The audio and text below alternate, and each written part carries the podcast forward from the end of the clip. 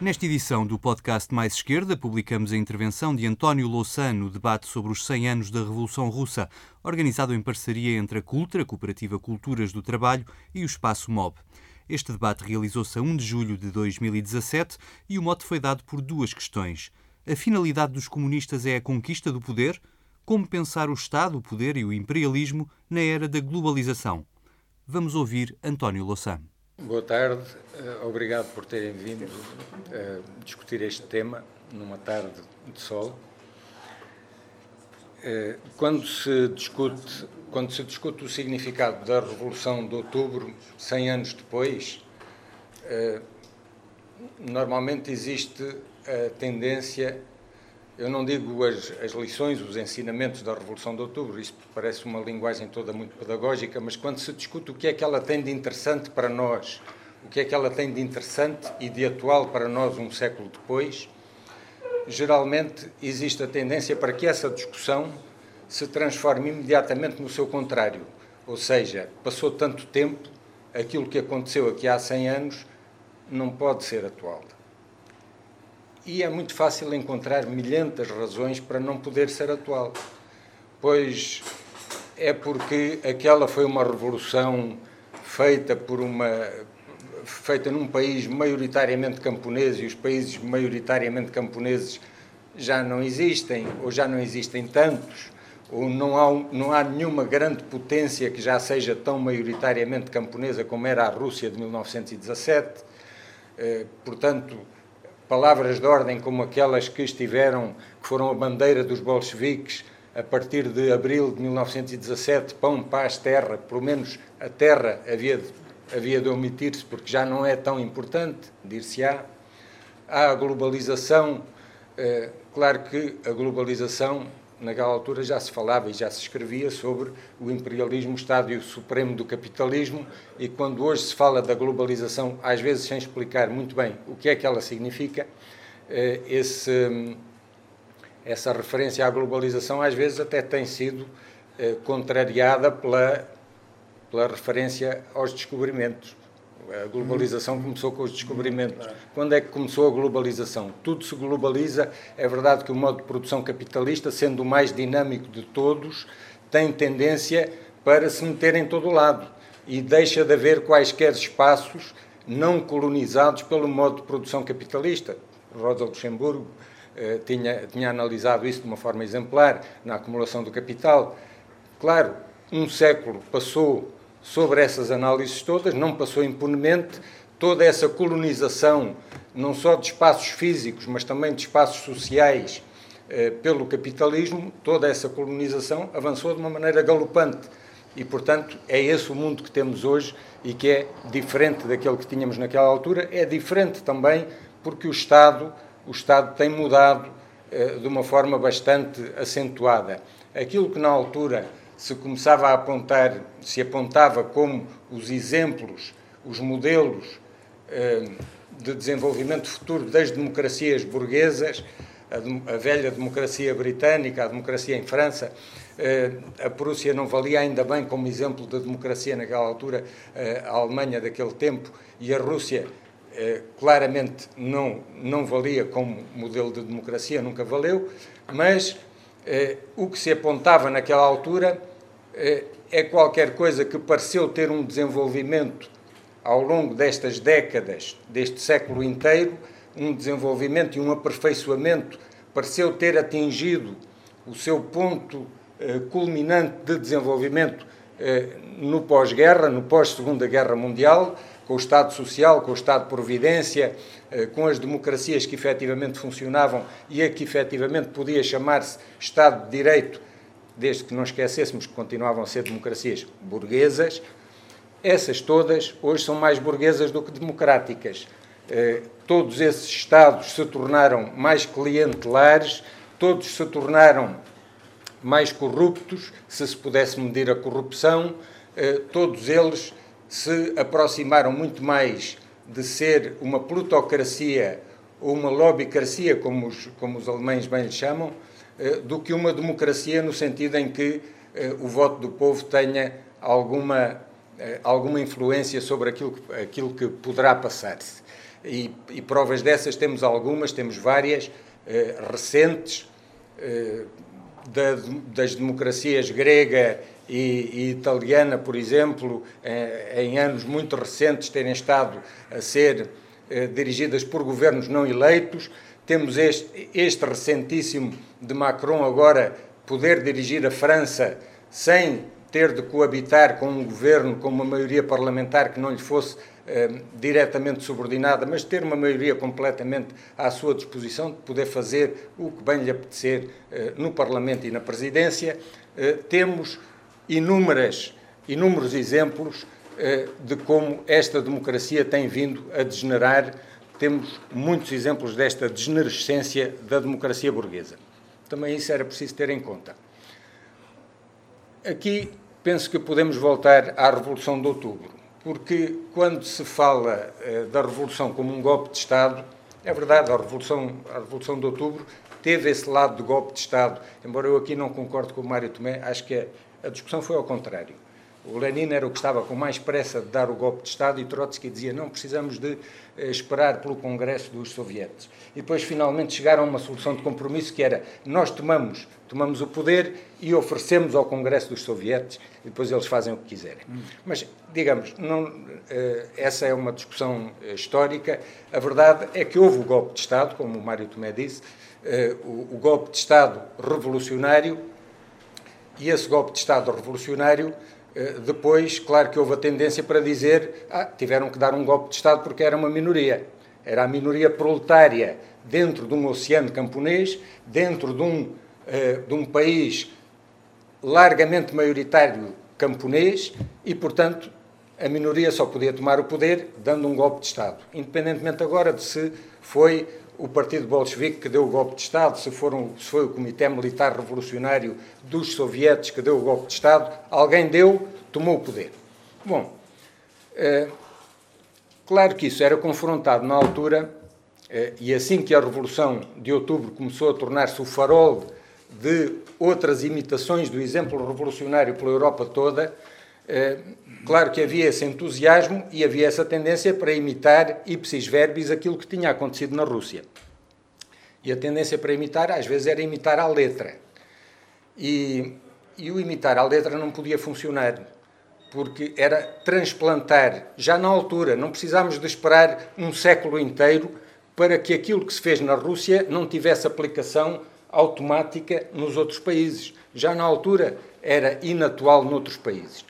Eh, e claro que houve discussões dentro da Terceira Internacional, dentro do Movimento Comunista Internacional, houve tentativas de imitar, como foi a ação de março de 1921 eh, na Alemanha, dar um golpe de Estado também foi um fiasco completo.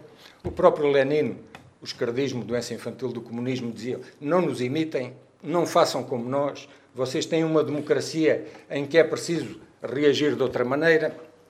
Agora, eh, tudo isto eh, normalmente é, é, é, utilizado hoje para dizer, bem, o que fizeram foi, foi uma receita antiga, daqui a um século, eh, agora é preciso ter receitas novas. É preciso ter receitas novas, novas, novas, mas muitas vezes não nos explicam onde é que está a novidade, em que é que consistem essas receitas novas. E vamos a ver e são as mesmas receitas que estiveram em confronto com aquelas às vezes. Não digo que seja sempre, mas muitas vezes é.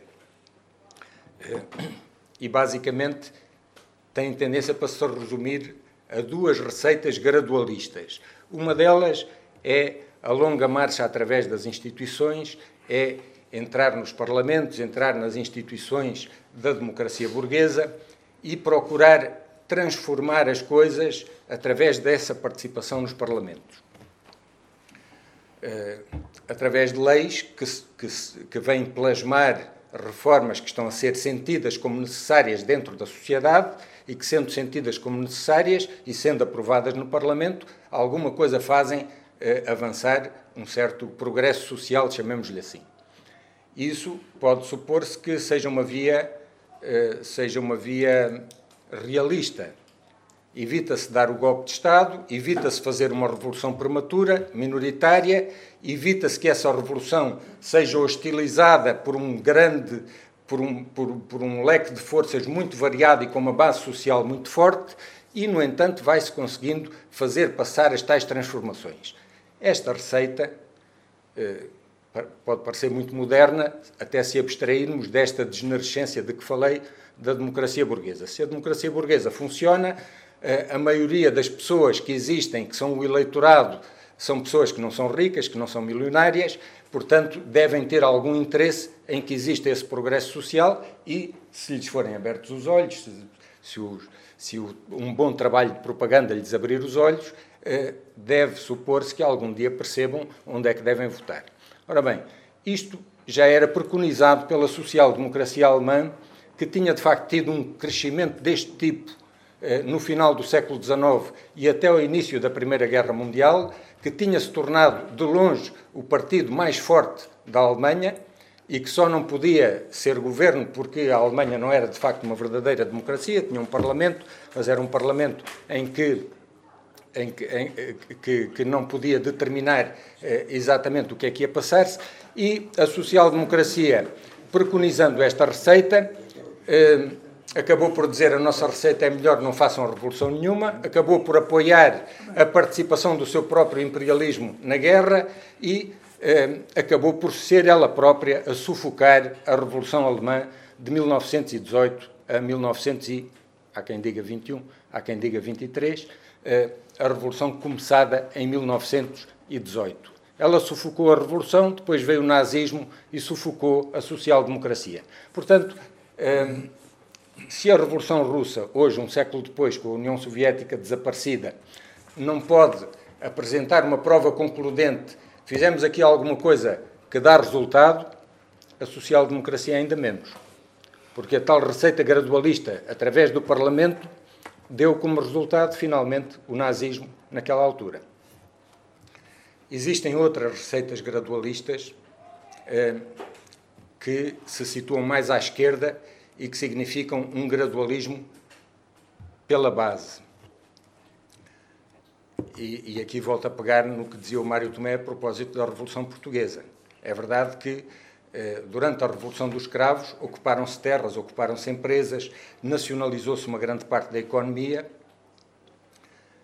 e depois, depois veio o 25 de novembro, já o sexto governo queria fazer isso tudo voltar para trás, mas não tinha força para isso. Depois do 25 de novembro, só tivemos governos que eh, tinham eh, a intenção e a capacidade de, de reverter reforma agrária, nacionalizações, controle operário, tudo o que eram conquistas da Revolução.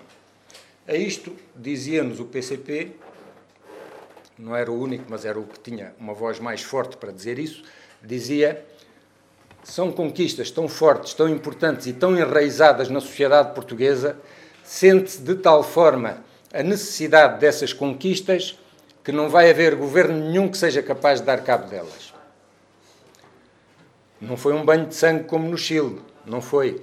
Até porque o método e a via para a contra-revolução, escolhida para a contra-revolução, foi diferente, foi gradualista. Ela sim, o que tivemos foi uma, uma contra-revolução gradualista, não uma revolução gradualista que fosse, eh, que fosse assentando conquistas irreversíveis na existência do país, mas uma contra-revolução feita a par e passo, de ter o poder político é muito importante.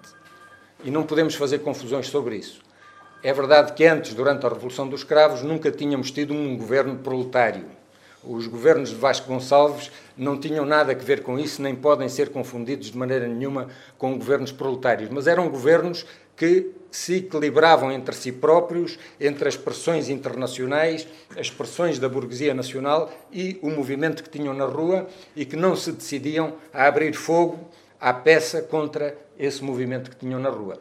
E, portanto, o poder, a natureza do poder político muda com o 25 de novembro de uma forma qualitativa, que eu digo ao Mário Tomé, eh, e muda, eh, e muda de uma forma eh, que se torna decisiva depois para apagar completamente essas conquistas que se julgavam enraizadas de uma forma irreversível. Claro que depois, ciclicamente, isto volta a aparecer, aparece em 1994 com o movimento zapatista que, que, que, que se torna, durante um breve período, uma grande esperança para os, os movimentos revolucionários de todo o mundo. Há um teórico como John Holloway que diz que o movimento zapatista é o grande, é o grande modelo porque não tem esta ambição de tomar o poder. O movimento zapatista está a transformar o cotidiano das, das comunidades indígenas e estava, estava, estava de facto a organizar a autodefesa das comunidades indígenas, estava a organizar ocupações de terras, estava a organizar uma série de coisas que mudavam. Mas, ao manter-se entrincheirado em Chiapas e na, na, na região onde tinha influência, e ao abdicar precisamente da luta pelo poder político a nível nacional e de um projeto de extensão internacional dessa revolução que na altura tinha um potencial extraordinário, porque muita gente eh, e muita, muita mais América Latina olhava para, eh, para o, o movimento zapatista como um grande exemplo, ao abdicar disso, o movimento zapatista acabou por eh, enfraquecer e hoje não significa nada do que significava na altura. O exemplo mais recente com que quero concluir é o do Siriza na Grécia. O Siriza não ganhou logo a maioria, ganhou, ganhou umas eleições como partido mais votado. E depois, logo a seguir, teve uma maioria clara e categórica num referendo que ele próprio tinha organizado. Bem sei, bem sei que havia muita gente que dizia, que dizia em vésperas dessas eleições os problemas são tão complicados na Grécia, oxalá o Siriza não ganhe. Porque, ficando na oposição, o odioso continua a ser dos outros. E ele, na oposição, vai continuar a reforçar-se para depois um dia poder, poder resolver os problemas com uma maioria confortável. Uh, isto, desculpem, não tem pés nem cabeça. Não tem pés nem cabeça. O Siriza foi uma grande esperança para o povo grego e chegou a ser uma esperança também uh, europeia, porque, uh, porque se apresentava como portador de soluções para um problema que era muito grave, para problemas que eram muito graves e muito agudos e não eram agudos também os problemas com que se deparavam os bolcheviques em 1917, uma guerra mundial com milhões de mortos, eh, e era preciso pôr-lhe cobro, e pondo-lhe cobro, dizendo cravamos as baionetas em terra, não se devia contar imediatamente com uma guerra civil organizada por uma coligação de potências aliadas até essa data, e não foi isso que aconteceu, foi. E havia o Siriza de não estar decidido a enfrentar um problema que não tinha nada a ver com este em termos de gravidade e de, e de acuidade? Bom, talvez não, porque o Siriza não era o partido bolchevique. Não estava disposto a ir às mesmas consequências extremas a que o partido bolchevique estava disposto a ir. E por isso, por não estar disposto a romper os seus compromissos internacionais, não lhe servia nem a maioria de partido mais votado, nem a maioria, nem a maioria absoluta ganha no referendo, porque não é com maiorias que isto se resolve, é com relação de forças e com determinação política, determina, determinação de tomar o poder e de utilizá-lo. Uh, Dir-se-á, bom, os capitais fogem.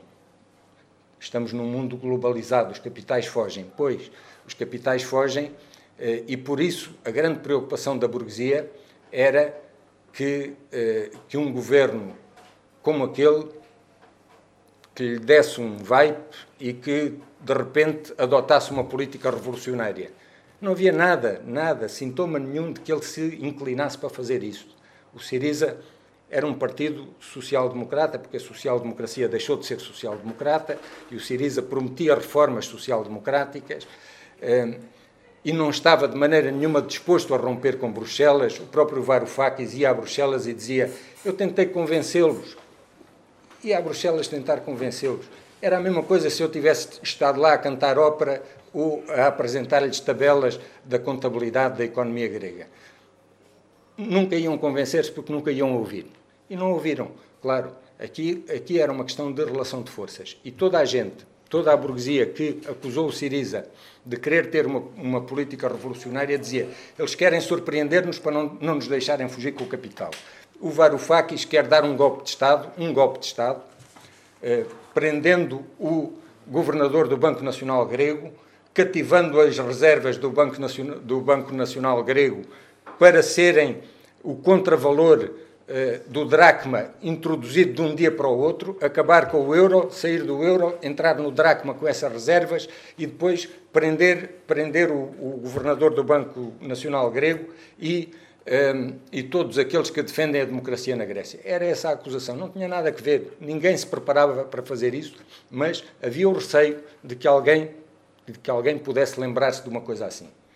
Um, ehm, o que é que nos ensina, tem, tem, que acabar, mas o que é que nos, uh, o que é que tem de atual para nós e de interessante para nós a experiência dessa revolução de outubro, que era uma revolução maioritariamente num país maioritariamente camponês, já não podem fazer-se assim, que era uma revolução num país que não tinha nenhuma tradição democrática, agora uh, as revoluções que se fizerem terão de ser em países com tradições democráticas penso eu, tradições democráticas corrompidas e, e em larga medida já uh, em vias de se perderem. Uh, essas diferenças todas, mas apesar de tudo, alguma coisa em comum que era, mesmo que não seja para, para construir o socialismo, não era isso que estava em causa, não era isso que se pretendia imediatamente. Uh, a ambição de construir o socialismo, de lutar pelo socialismo, era sempre qualquer coisa que dependia de muito mais do que aquilo que estava a passar-se na Rússia, dependia do que, do que pudesse passar-se no mundo inteiro, mas mesmo que não seja para isso, com, com essa meta tão ambiciosa, até para resolver questões muito elementares, como era o pão, o paz e a terra, é preciso que o proletariado tome o poder. O proletariado tomou o poder em outubro, na minha opinião, tomou o poder em outubro na Rússia e, eh, e utilizou esse poder não para construir o socialismo que era impossível naquele âmbito, mas para resolver esses problemas imediatos e muito elementares, até para conseguir algum pouco, eh, numa altura destas, numa altura dessas, eh, é necessário tomar o poder. E é necessário saber romper com os compromissos, romper com aquela demagogia, o país assinou compromissos, tem de os cumprir. Não. Quem assinou, quem assinou esses compromissos era a classe que lá estava. A classe que agora está, que agora vai estar, é outra e estes compromissos para ela não valem nada. Foi isso também que faltou ao Siriza e foi isso que a Revolução de Outubro teve eh, e é isso que ela pode continuar a ensinar-nos hoje.